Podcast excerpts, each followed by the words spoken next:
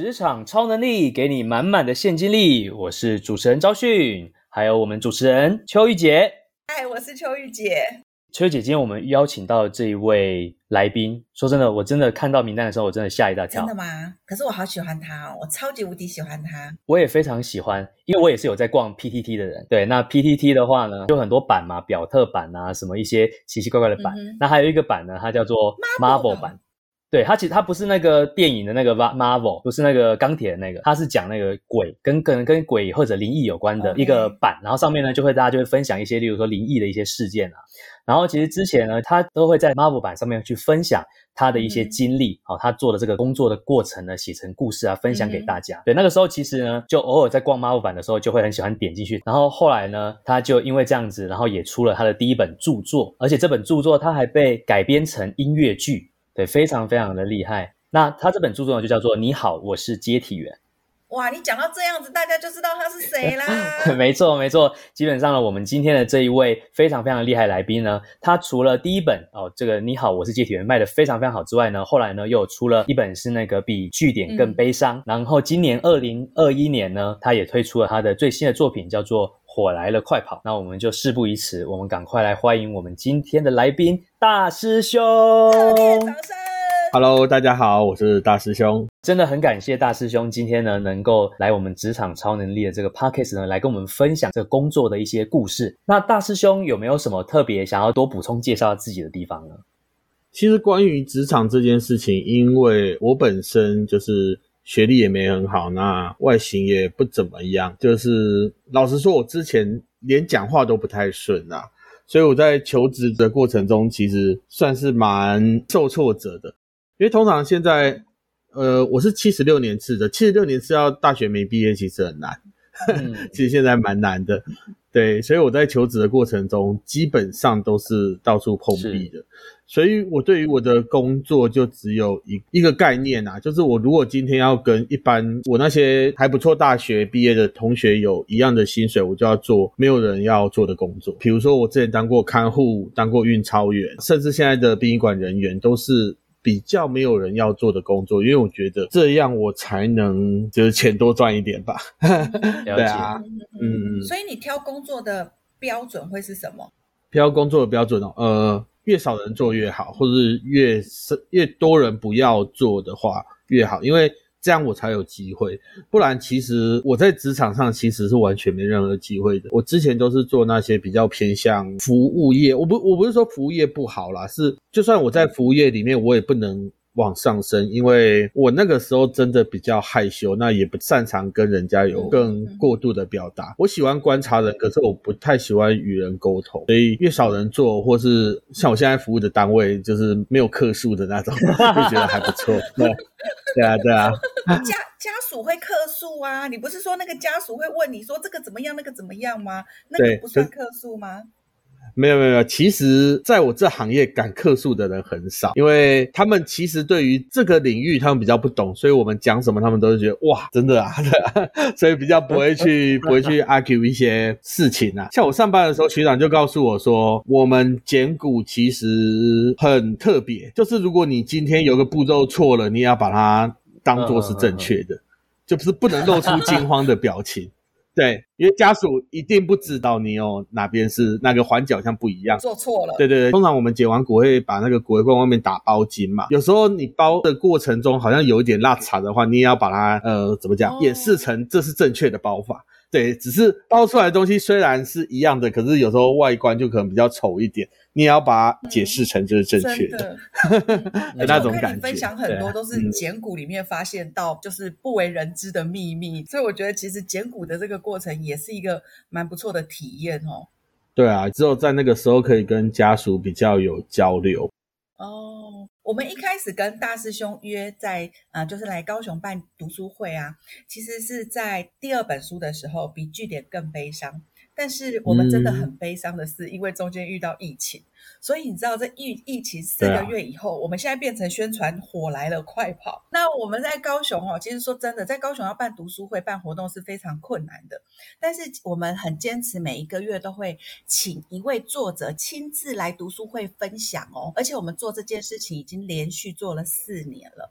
所以我们在高雄已经有一群小小的群众是对于读书学习这个是非常爱好。所以十一月六号礼拜六下午两点到四点，在遇见好课，我们大师兄就要来高雄跟大家一起来分享《火来了快跑》这本新书，这样子。我想说哈，其实不知道为什么大师兄你会就是跟接体呀，跟这个有关系的这个行业，是因为一个是一方面，你刚刚有说到说就是行业这个人比较少嘛，另外一个你是什么样的契机走进这样子的行业啊？其实这个契机哦。我不知道适不适合在他在这边说。第一个原因是因为我父亲过世，那整个操办丧事的过程中，我觉得殡葬所还不错，还不错，是一个我自己工作我会觉得很舒适的地方啦。应该是我以前都做服务业，所以那边是比较少与人有。比较直接的那种接触，我们不是礼仪师，所以我们不会跟家属多做接触。那第二个原因是因为我那个时候的心情很低落，就是有点想自杀了。对对，那个时候其实算是人生的谷底。那我去殡葬所的话，我是因为我是专门遗体接运，是主要是在接无名尸跟自杀那一个族群的。哦，还有特别一个族群是你你要去对，因为殡仪馆的人员是属于公家单位，他所要处理的遗体。对我们是民政局下面的，对，所以像是葬仪社不愿意做的遗体，老实说啦，就是那些遗体是没有家属、没有钻头的，他们不愿意处理。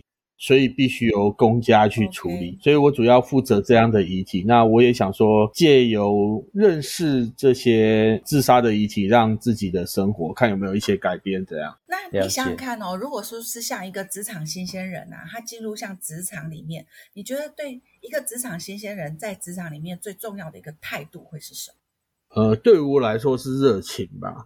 像我们工作每天都很累啦，就是不管说你要去白班，你要去外面接运遗体，或来火葬场之后你要负责遗体的火化，其实那个环境都是一些比较不舒适的。我们像我们白班出去外面接运遗体，我们会到命案的现场，就是那整个尸臭味啊，那泥泞的地板，对啊对啊，你都要去面。你说有没有有没有什么做功德什么的心态？我真的觉得就是赚钱而已。对，真的就是你你领这份薪水，你做这份工就要面对这些事情，所以。这些东西就要自己去克服。假如你每天都是抱着一个悲观的心态去做的话，那你真的这种工作是做不下去的。再说，假如你今天太习惯这份工作，你用一种戏谑的方式去完成这样的工作，我觉得这也是不好。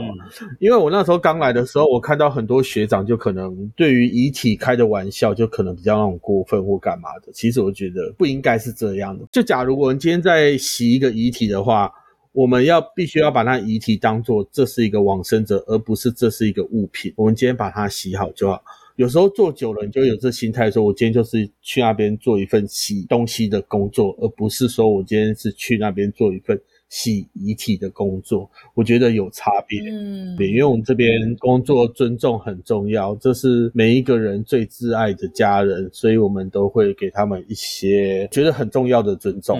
哇，所以说像大师兄你提到。基本上你在职场啊，最重要还是热情嘛。当然我们是去赚那份钱，但是热情还是非常重要。那你在这个过程，你有，例如说任何一个时刻是热情有被磨掉的那种时候吗？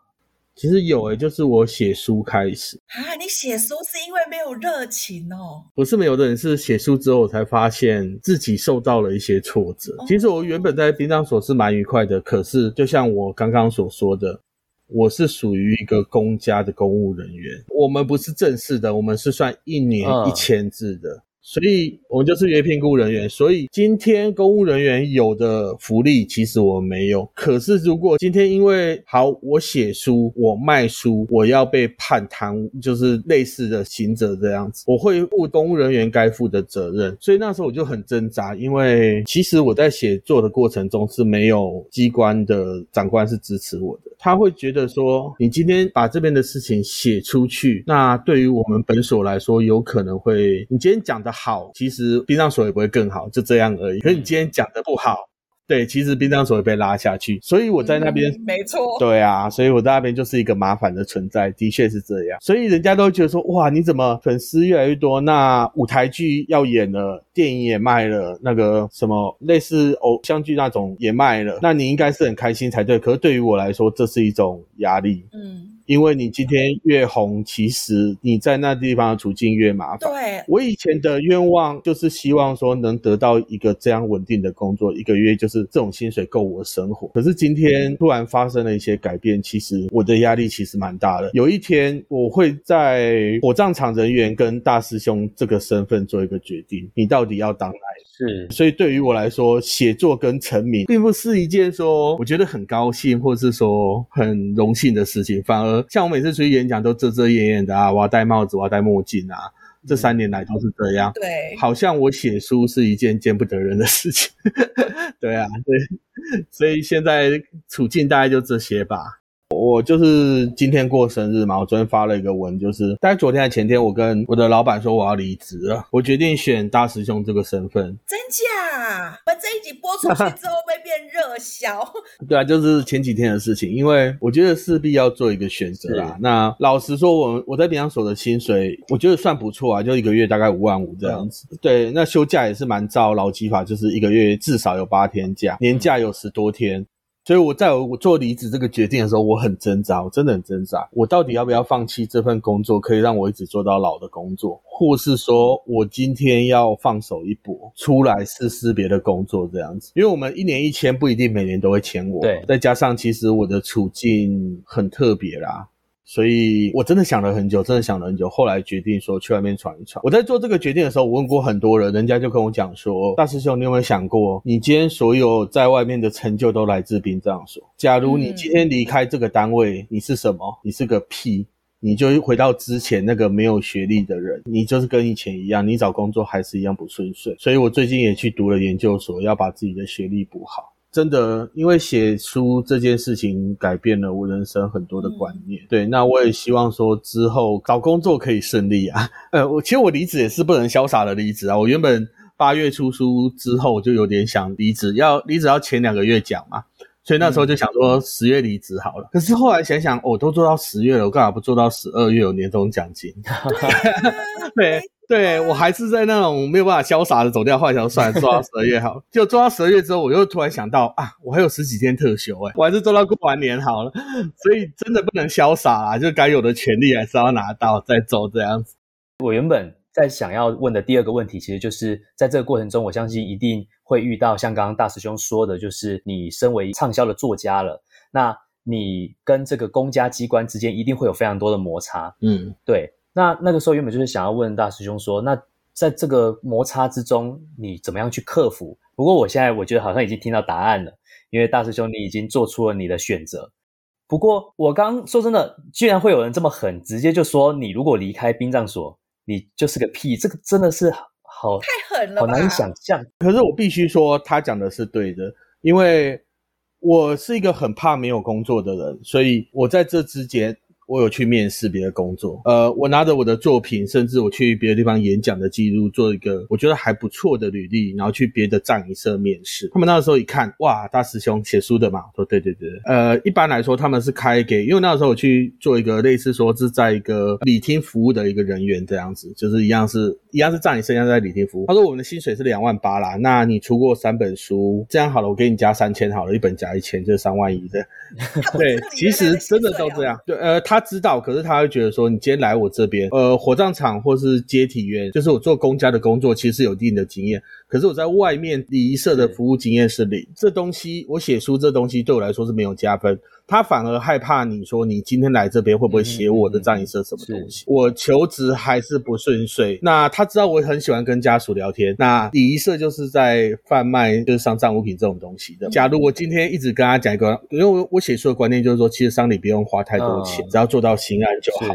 那我今天如果身为一个葬仪社人员的话，我不是自己打自己嘴巴嘛？对啊，所以其实这有很多很多值得思考的。那的确。我离开殡葬所，我去面试，真真的都没办法，真的会被人家嫌弃。我我觉得他讲的对啦，可是我还是想要尝试说，可不可以挑战不一样的自己。今天台湾不能做，我去国外嘛，就预计研究所毕业完之后，我要去马来西亚的藏银社实习，一样从零做起。我原本是想说，假如可以的话，印尼、越南、泰国我也想去。语言的问题啊，我这外语不行。再试看看增进自己的外语能力。现在的想法跟以前不一样，以前我都是想要做那些别人不愿意做的事嘛。我现在就觉得说，我想要出国做一些别人没有做过的事情。嗯，对，比如说今天是一个台湾的礼仪师，他去呃不算礼仪师，台湾的殡葬从业人员，他去国外尝试做那边的礼仪师，然后把那边的一些风情啊跟台湾做一些比较。我觉得这是一个现在没有人在做的事情。那以后我在马来西亚、越南做华人的商礼可不可以？好像也可以。对，我回来台湾做越南人的商礼可不可以？好像也可以。对我觉得两边学对我来说是有好处的。再加上我一直觉得我自己，我有分析这产业啦。其实台湾现在少子化。现在他们做的很多丧礼，其实都是民国三十八年那战后婴儿潮出生的那一些老人家，他们到现在差不多往生了。对，之后可能过十年、过二十年，我面对的是少子化的那一个族群。那个时候做殡葬的那些，整个丧礼操办起来的单价是低的，它一定会越来越低。老实说，就是这说不定是一个不赚钱的行业。反观东南亚那边，我觉得还有办法去做，所以也是对未来做的一些打算呐。对啊，是哇，我原本我以为说可能大师兄哎。提辞职是因为可能 maybe 要想要更多加的经营自己的个人品牌啊，或者是就是对，然后接演讲啊，然后也许甚至看能不能有一些其他的，还是跟写作或者演讲相关的。可是大师兄在思考的点是，还是希望说可以继续做这个就是殡葬的这个部分，而且还甚至已经把想法想到国外东南亚这边去了。其实我有一阵子在跟一个心理，我跟蛮多心理师蛮熟的，他一直问我说：“哎，大师兄，你真的是对殡葬有兴趣吗？”我说有啊，我热爱这份职业，那我也觉得做起来快乐。他就再问我一句说：“你是不是其实比较对写作有兴趣？”哎，我从来没有这个问题，因为我是因为接触殡葬所以开始写作的。我不是因为我喜欢写作所以才去接触殡葬。所以他给我的建议就是说，我觉得你蛮适合去挑战一份工作，再把那一份工作的心得，就是刚加入那一行最有热情的时候那心得写下来，写下来可能可以变成一个书或干嘛的。他觉得这对我来说是一个很好的生活方式。我那个时候一直才才被那种五雷轰顶打到头，才觉得说啊，对后我怎么没有想过这件事情？因为老实说了，我现在如果要经营我的品牌，我还是需要灵感。那我的灵感这是来自于工作，而且我的能力我真的没有办法做高阶的工作。我我真的很了解我自己啊，我蛮适合做工的，适合第一线啊。因为那个时候我当开户的时候也是在第一线，等到他有时候帮我升一个类似在管理人员的时候。我发现我不会管理人，我真的不会管理人。我会觉得说，啊，你做到这样，那干脆我来做就好。变成说我是一个管理阶层，可是我做的一样是做工的事情，所以我很喜欢自己下去做，然后在这份工作中找到一些。体悟，然后再把它变成文字，这样，这是我擅长的事情。所以我去马来西亚也是要做第一线。我之后如果在台湾有学别的东西的话，我也是要做第一线，因为我觉得第一线适合我。那我也很希望把这些工作经验跟大家分享啦。就可能光鲜亮丽的下一面，就是一个苦中作乐的世界。我很喜欢在像火葬场或冰库，我喜欢在那边打滚。还有之前做长照的时候，可在打滚中，我每天都可以找到笑话可以讲，因为那就是维持我每天工作的热情。对啊，我觉得再辛苦的工作，一定会有一些有趣的地方，只是你没有去发掘而已。这就是我每天为什么会在 FB 讲笑话，就是因为 我觉得这是很重要的事情。对啊，那所以其实你如果说啊，现在要给职场年轻人啊一个。哎，一句话鼓励他们，你觉得讲哪一句话是最能够贴近现在的年轻人的职场的心态的？职场心态哦，嗯，其实我待的职场，对于我来说啦，我每天都跟自己说苦中作乐。我真的觉得你都在苦中作乐。对啊，这是对于我来讲，那我也很希望大家能有这个想法。你要有这份工作，你才能过日子啊。其实写书不太赚啊，虽然你卖到第一名，对啊。现在的出版业已经算是我觉得蛮蛮末端的，所以我现在真的，我每个月都把自己的假排满满的，一天假都不留给自己，因为我觉得能趁这个时候有机会赚钱，就是要尽量赚啊。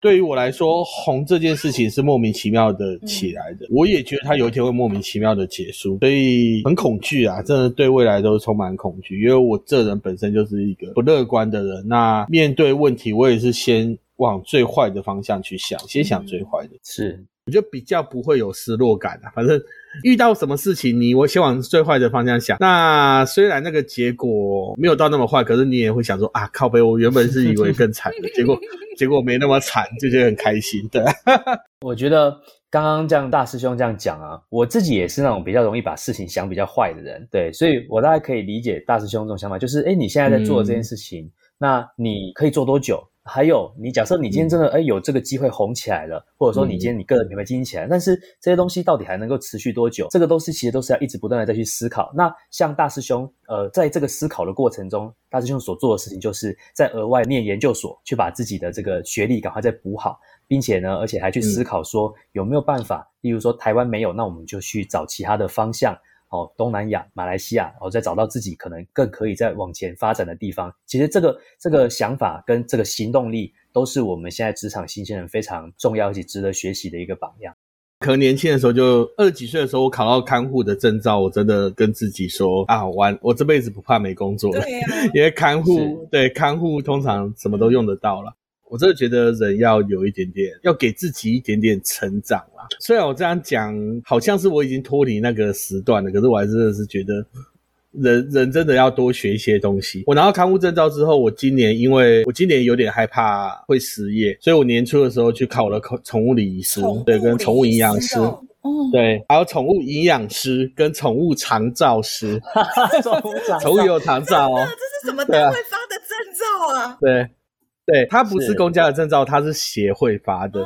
那台北有宠物的长照中心，可是它会面临到一个问题，就是今天爸妈都有可能丢在长照中心不理它了，何况是宠物？对呀，所以就变成弃养的很多。嗯，我觉得很有趣啊，说我已经认识另外一个地方的生态，所以现在假如真的有宠物。他不幸走掉了，我也可以帮朋友就做类似的事情，因为我真的觉得我身上有几张证照，我多学习几个技能，我真的不怕现在没工作，是，只是你要花时间再去适应而已。对，人活着有大部分的时间都在工作嘛，所以真的，你有一天，像我阿姨就是一个很好的例子，她就是中年的时候失业，然后她找不到工作，然后后来就是一直打零工这样。那她年轻的时候也常常在那边讲啊，因为她没有存钱的观念嘛，她年轻的时候常常跟我们讲说，急都爱开。有钱就要花，钱沾酱油能吃吗？就这样讲这样子，对啊，所以大家就觉得说，钱是人生就是要享受的，所以他现在就有点辛苦，因为没有存款这样，所以这也是让我有点恐惧的一个地方。哎，我觉得今天这个采访，我真的是对大师兄又又是刮目相看呢。你知道，你三本书啊，我大概都前后看了三四遍了，因为我想要对你更加的了解。可是从文字上面认识的你，跟 Parkes 的这个节目的采访。认识的你是非常非常不一样的哦，而且今天真的好特别哦，今天还是你生日，然后第一次听到你说，哎，你要离职了这样，所以我觉得人生其实有很多很多不同的转折，其实危机就是转机哦。我觉得真的，所以如果听众朋友啊，对，真的非常欢迎你，十一月六号礼拜六下午两点到四点到现场来。跟大师兄 face to face，大师兄的那个笑语如珠啊，苦中作乐啊，那个还是可以带给大家非常非常好的动力。所以我觉得，哎，大家如果那一天十一月六号有机会，一定要到现场来，真的。没错，我觉得我们现在大家都很喜欢听故事。而每一个人都有自己的生命故事嘛，尤其是那些生命结束后，还有大师兄可以带给我们就是这样子这么多感人的故事。那很希望呢，就是大师兄之后呢，即便离职之后，也可以找到一个更适合自己的方向啊，就是继续呢，在为我们创造更多感人的故事，让我们可以继续的追下去。谢谢大家，因为我在书上写的东西跟我在讲的时候是真的是两个人，真的，所以也很没错，对，也很欢迎大家来来听这场讲座，对。那很期待那天可以跟大家见面呐！真的，职场超能力给你满满的现金力。其实我们就是希望能够透过每一个人不同的成长背景，带给我们职场新鲜人更多往前的动力。我觉得虽然说可能大师兄觉得，哎，自己呢，在个这个职场呢，也许第一并不是那么多人哦。会去做这个工作。那但是我觉得，从今天这个访谈过程中呢，听到了大师兄在这个职场跟自己的一个新的身份之间的一个拉扯，并且呢，他又在想着怎么样让自己以后可以过得更好，有没有更新的方向可以去往前？那希望呢，我们今天这个大家所有的听众呢，都可以跟大师兄一样哦，把这个未来的规划呢，可以做得更好，然后并且有热情呢，持续去做所有你想做的事情。那今天我们这个节目呢，就到这边喽。非常感谢呢，大师兄今天在生日还播一个晚上的时间来跟我们做这个访谈。生日快乐，生日快乐啊，谢谢大家！职场超能力给你满满的现金力，我们下周见喽，拜拜。